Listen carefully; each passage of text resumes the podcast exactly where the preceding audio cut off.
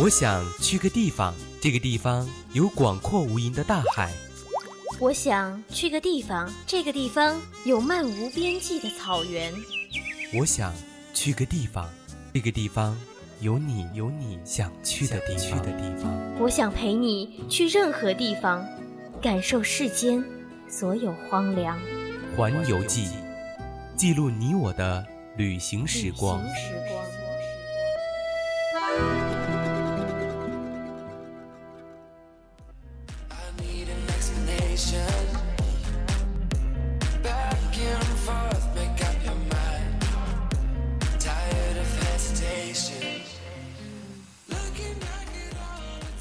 环游天下，走遍四方。Hello，大家好，这里是每周的周一中午十二点半到十三点为您直播的节目《环游记》，我是主播柳洋。我是主播安安。那其实经历了一个寒假，我们也正式的进入到了猪年哦。呃而，没错，而且现在到了春季嘛，嗯，看到很多小伙伴也换上他们很好看的衣服，对，然后也是纷纷脱去了他们的一些厚重的，然后嗯，主播这两天就在淘宝上面去买一些嗯比较适合春季的一些啊，比如说。粉色啊，蓝色啊，这些绿色啊，对，比较好看的一些。对，其实我觉得啊，这一期节目啊，我们要给大家推荐的就是寒假小伙伴们比较都比较喜欢去的一个地方，而且也非常的适合春夏出游，可以在接下来的节假日里面去填补一下寒假的时候没有出去玩的一些遗憾哦。对，那我们今天要说到呢，就是美丽的南疆的古镇乌镇。嗯，如果听众朋友们对我们今天讨论的话题感兴趣的话，就可以加入到我们的 QQ 听友四群二七五幺。幺三幺二九八来参加互动，没错，你也可以点击荔枝关注我们的节目，或者是微信搜索“青春调频”，微博艾特 VOC 广播电台，或者呢，你也可以打拨打我们的热线零八三幺三五三零九六幺三五三幺幺幺四，向大家推荐你特别喜欢的旅游胜地，主播在这里都可以看到哦。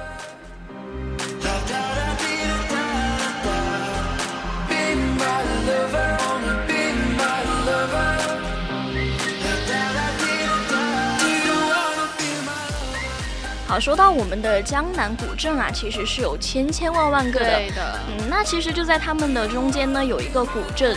被口口相传，在江南的古镇榜上名列前茅，这是我们刚刚说到的这个乌镇。其实这个古镇啊，它有一千三百多年的历史，然后就有嗯一句诗叫做“小桥流水人家”，集结了古镇元素的一些精华。百分之九十九的人回去以后都会把乌镇推荐给身边的朋友。我觉得古镇古镇嘛，其实它的历史悠久也是一个非常重要的因素。嗯，对，其实在中国有很多很多的古镇的。其实一说到乌。镇，我感觉好像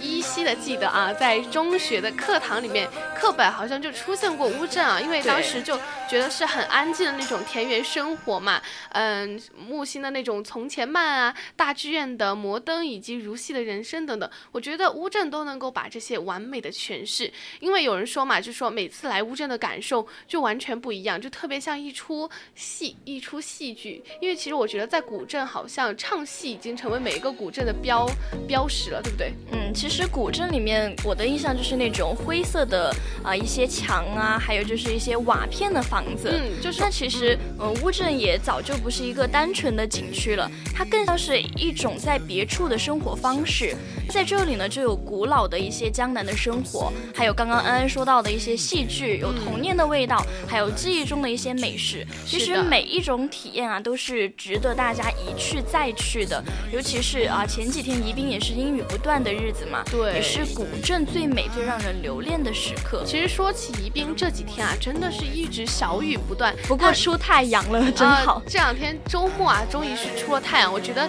宜宾这个天气还是非常为我们学生党。而就是着想的，你看周一到周五啊，读书上课的日子呢，它天天下雨；一到周六周天了，就马上开始出太阳了，就非常适合出去玩儿。对，而且我觉得，呃，虽然说我不是很喜欢下雨天，但是我觉得哈，如果是在江南，就是江南的小雨，可能会带来另一种很唯美的色。嗯，其实古镇嘛，为了早就已经逝去的那种旧时光呢，其实在东站西站也可以去重拾我们儿时的一些记忆。嗯，那走在乌镇呢，走在斑驳的一些老街，你会看着那些船头啊抽着旱烟，唱着小曲儿，然后摇着破橹的一些老人，然后你可以想象一下那种画面，就是很静谧的，可以坐在广场的长凳上看一场露天的老电影，然后去听着一些夹杂着方言的皮影戏，然后他就用东站西站把江南千年岁月里的旧时光完美的呈现了。对，其实刚刚呃柳阳主播说的就是，呃。就是就是那种老老头子，然后就对，呃，就是在那个船上嘛。我觉得像如果是下雨，然后隔着那种雾天的话，就特别像那种电影里面的武侠场景，有没有？就是有远远就是高高手永远都是在呃那个永远都是阴雨连绵，然后带着一些斗篷，对，就带着斗笠嘛。那种老人才是高手。当然，其实为了就是江南水乡，它不仅是古镇好，它的美味也是非常的，在老街店铺吗？在老。老街店铺里面去寻觅一种老底子的美味也是非常的好的，因为其实它的这些美味呢都是藏在当地民宿房东的私房菜里面，就是嗯，在江南的每一家民宿其实都仅有两张小小桌子嘛，来晚了其实就坐不下了，然后民宿房东还会向你介绍，哎，哪道菜是他们小时候过年才会吃过一次的什么大菜呀之类的。嗯，那小时候其实呃，在我父母辈那边嘛，嗯，就是他们小时候一定要等客人。去了之后才能去吃到那些鱼啊、肉啊什么的。那现在生活改善就觉得，哎，我们想吃什么就能吃到什么，反而天天吃可能会吃腻，偶尔吃一次的话，觉得哎，这种味道还是挺让人想念的。嗯，那这个刚刚说到的老底子的美味呢，它其实还藏在书生羊肉馆的一碗羊肉面里面。它是一个十来方的小店，也不是呃占地面积也没有很大，但是每天却能够卖出六百碗的一个羊肉面。嗯，它的。就是吃过一次就会让他的顾客有念念不忘的一个感觉呢。对，但其你而且你知道吗？就是说，嗯，在比如说在江南，对于他们来说，这个老面，呃，就是羊肉面嘛，对他们来说，其实呃只是自己这边的一个美食而已。其实。对于外地人来说，它其实是对于一个，嗯，哦，对外出的人来说，就是自己的家在江南，但是他到外面去了，就非常的想念。对于外出打工或者是在外工作的人来说，那是一个非常思乡的一个东西，就是家乡的那种味道，家对家乡的味道。可能其他的地方也会有羊肉面、羊肉粉这些，但是就远远比不上自己家乡的。对，那它其实我们刚刚洋洋主播推荐的这个书生羊肉馆的地址啊，是在民民宿九号，还有十五号。还有书生羊肉馆，还有萝卜丝饼啊，其实这些美食哈都是非常的厉，非常的厉害。我觉得啊，这些美食，比如说像刚刚说的萝卜丝饼啊、定胜糕啊，还有青团，还有海棠糕。其实我觉得青团这种美食，好像每一个古镇都会有一样。哎，青团是什么呀？就是它是用那个呃青团，它很它当地人嘛，基本上都是用一种。用一种什么植物、植物、植物用的植物磨成的那个汁，然后和在面团里面。一般他们会用糯米粉去去和它，然后然后里面会加红豆啊，或者是有鲜肉都可以加的。他们就觉得这种青团非常的好吃。那它的外面是用那种叶子或者是其他什么有包起来的？它没有，它就只是一个青丝的一个小团子，看着粉就看着清清糯糯的，非常可爱。就这样就这样在那个蒸笼里面就特别的可爱，就像像包子吧，但是它没有那个包子的褶，它。就是一个团子，然后是用糯米粉糯的嘛。哇，那听听到安安主播这样推荐，我一定要去试一下，感觉会非常的好吃。那下面要说到呢，就是为了真正的与艺术进行对话，一定要去这个木星的美术馆里面去看一下风啊、水啊，还有一顶桥什么的。是的，其实这个美术馆它就是呃坐落在一个湖中间，也非常的有意境哦。哦，在湖中间啊，其实我觉得哈，就是二零零一二零一一年嘛，木星走了，就是二零一五年十一月十六号，木星美术馆就开了，这个被称之为国内顶级的美术馆哦，它的设计是。来自呃贝贝精明的一个弟子吧，应该是呃不对，这不是贝精明，那个那个字好像不是念经啊，因为其实我之前看过一个电视剧，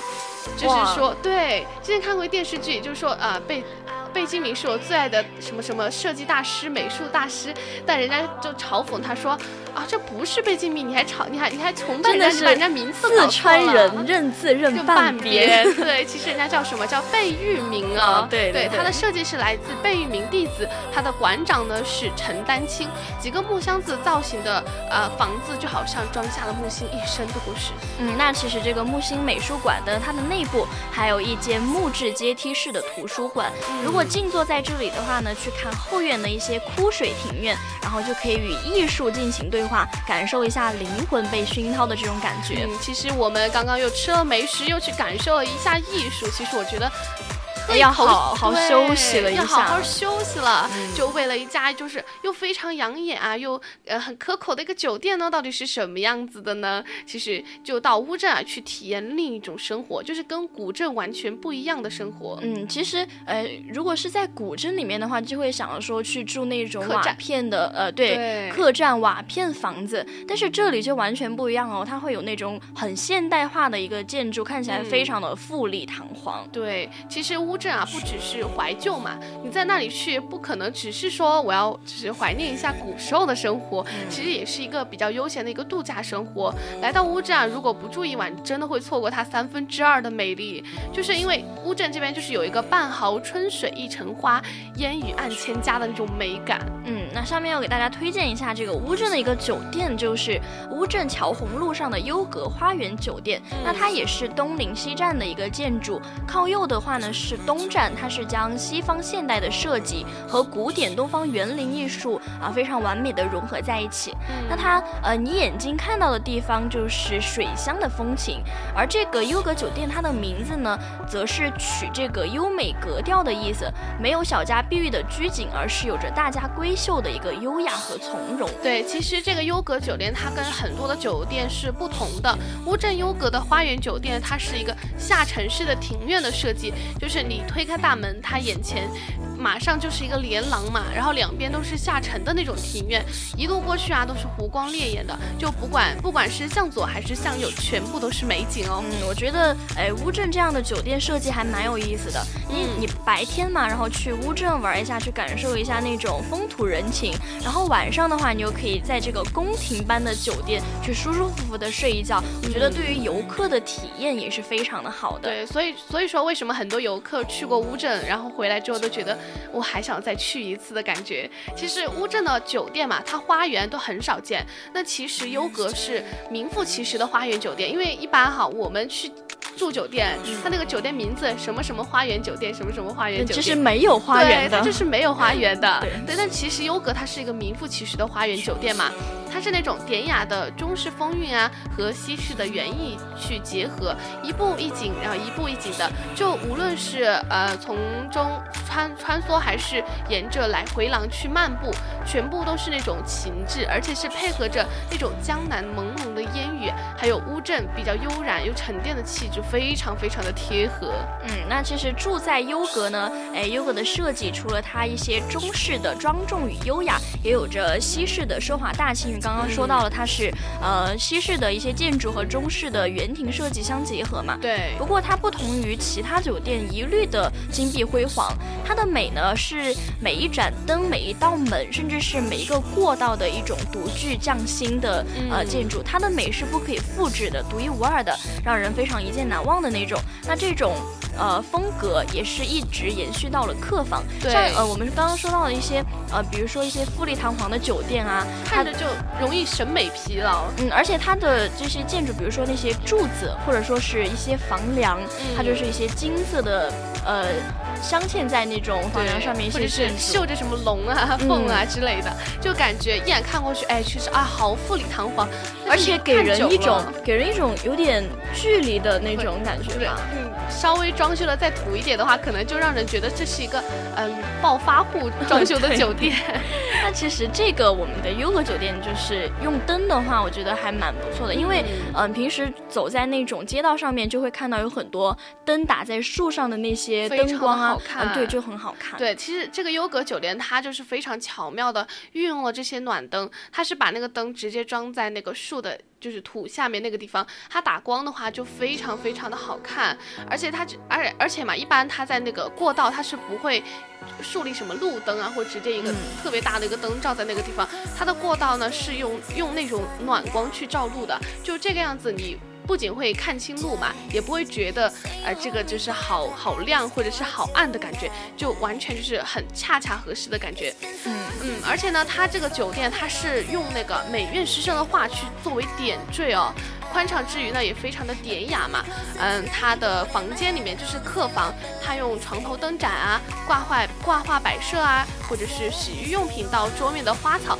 你一进去就会让你哎瞬间的安静下来，就放空都觉得与往常是完全不一样的。而且比如说像我们出门旅行嘛，住酒店最重要的就是说看卫生，看卫生条件，因为卫生不好的话，就让人住的非常的不好，不好就很尴尬。那其实这个优格酒店呢，就让人感觉住的非常的安全和和安和安心，就让人嗯安心的度假这样子。嗯，其实优格花园酒店呢，它也是乌镇景区外围。最高端的一个酒店，那它的每个房间都是配备了一个五星级酒店的设置，呃，用户完全是不用担心，呃，房间的毛巾是不是没洗干净，茶杯是不是有茶垢，因为平时我们出去住宿的话，嗯，就不敢用那些毛巾和比如说呃那些水杯啊，因为就会觉得不干净嘛。去网上看到了那么多之前有曝光过嘛，就是说什么用开烧开水的那个电壶啊，去煮一些收拾过东西去消毒，什么袜子啊，什么毛巾啊。都拿去消毒，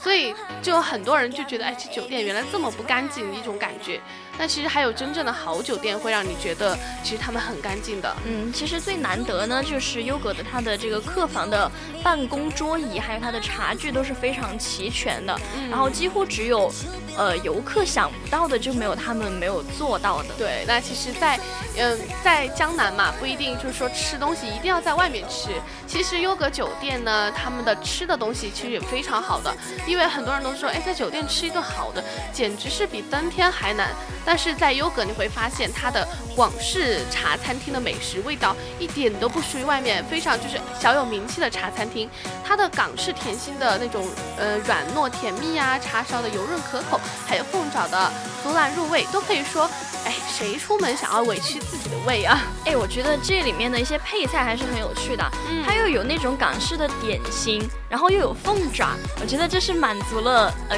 所有的消费者的一些需求吧。就是消费者都是。是游客嘛，都是天南地北，有的人爱吃甜，有的人爱吃咸，又有的人呢，呃，爱吃辣，就它完全就是满足了各个地方的人的一个口味。嗯，而且这里面还有一个能够容纳三百人用餐的自助餐厅和广式茶餐厅，完全不必为拥挤所担忧。哎，其实我之前就有去到过一个成都的，呃，那个叫。呃，诺亚方舟也是一个相当于酒店，也有一些，嗯，它是一个好几层的一个建筑，在里面就可以去，呃，你去吃饭啊，去住宿啊，还有很多很多等等的一些娱乐设施，就是一座大楼嘛。嗯。然后，但是里面就是非常多的人，就超级拥挤，就很挤那种。嗯。但是它有一个特点，就是，呃，所有在里面去的人都要穿着一样的衣服，然后你就是，嗯，待待一天两天左右，然后就出去出去，你就。可以出去就走掉嘛，然后给我的一个感觉，我就觉得很奇怪啊，就觉得感觉自己像在监狱里面，对，因为所有的穿一样的衣服，而且他的那个衣服就是暗红色的，监狱里面的那种囚服，真的吗？对，哎，其实我觉得他可能就是他那个酒店的一个特色嘛，因为诺亚方舟嘛，那可能就是想制造一个末世的感觉，是不是？末世啊，大家都在逃难的感觉，就是我有点 get 不到他的点了。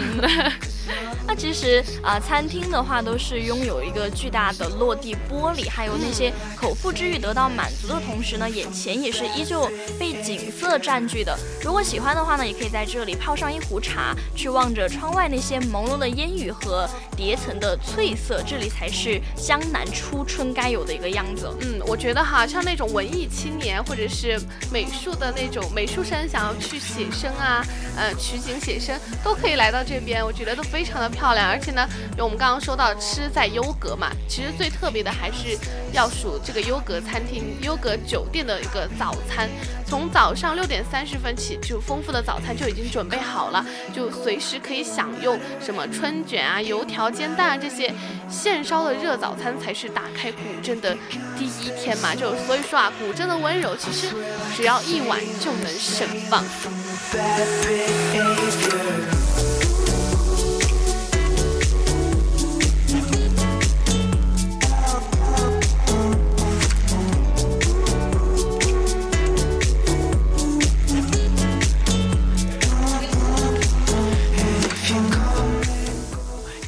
实啊，说起古镇，很多综艺节目啊，都特别喜欢在古镇取景，对不对？嗯，就随时随地看到一期什么《奔跑吧兄弟》啊，还是什么《二十四小时》啊，还有《七十二层骑楼》，全部都是在古镇取的景。嗯，而且比如说，它不是《奔跑吧兄弟》，它会有那种撕名牌的环节吗？对。然后古镇又是那种呃那种建筑，我觉得非常适合，比如说你去追逐，或者说是躲避。对，然后那种哎比较隐秘的游戏哈。嗯，对。而且比如说像。像奔跑吧兄弟有一期嘛，他们好像就是在乌镇，乌镇开始追逐，就是乌镇开始录的录制的节目的。而且有一期好像就是去了杭州的，杭州西湖那边嘛，有一个古镇也非常的美丽。他们来到乌镇这边开始，嗯，开始就是录制节目。他们好像就是在乌镇的撕名牌，到最后他们好像就是在乌镇的一个非常宽敞的一个博物馆，好像是在哪里就开始撕的名牌。所以其实说哈，现在综艺节目嘛，他们的心头。爱还是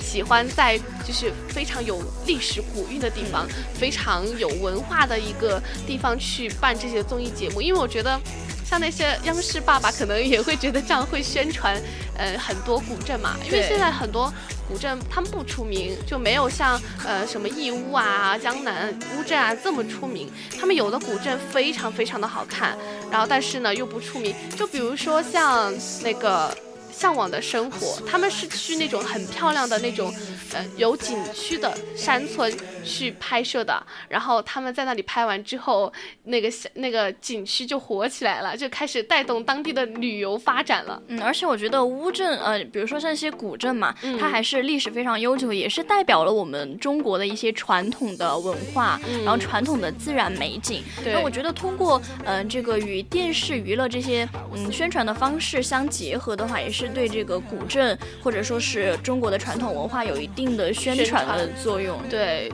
所以呢，其实我觉得我们这一期讲的古镇非常的有意义啊，不仅是乌镇嘛，讲了我们其他的也非常的有意义。那大家想要去乌镇去试一试，去旅游一下，去感受一下乌镇的那种江南烟雨天气，也是非常的好的。嗯，对，大家就呃如果喜欢的话呢，就可以带上自己的亲人朋友去感受一下中国传统的一些美景，然后去那边。呃，吃穿，然后去用度，然后去体验那种江南的生活。对，比如说今年就可以啊，今年暑假就可以去江南避避暑，也可以，对不对？去乌镇去避避暑。那我们今天的环游记，我觉得就是这样子啦。我是主播安安，我是主播柳阳，那我们下期再见，拜拜。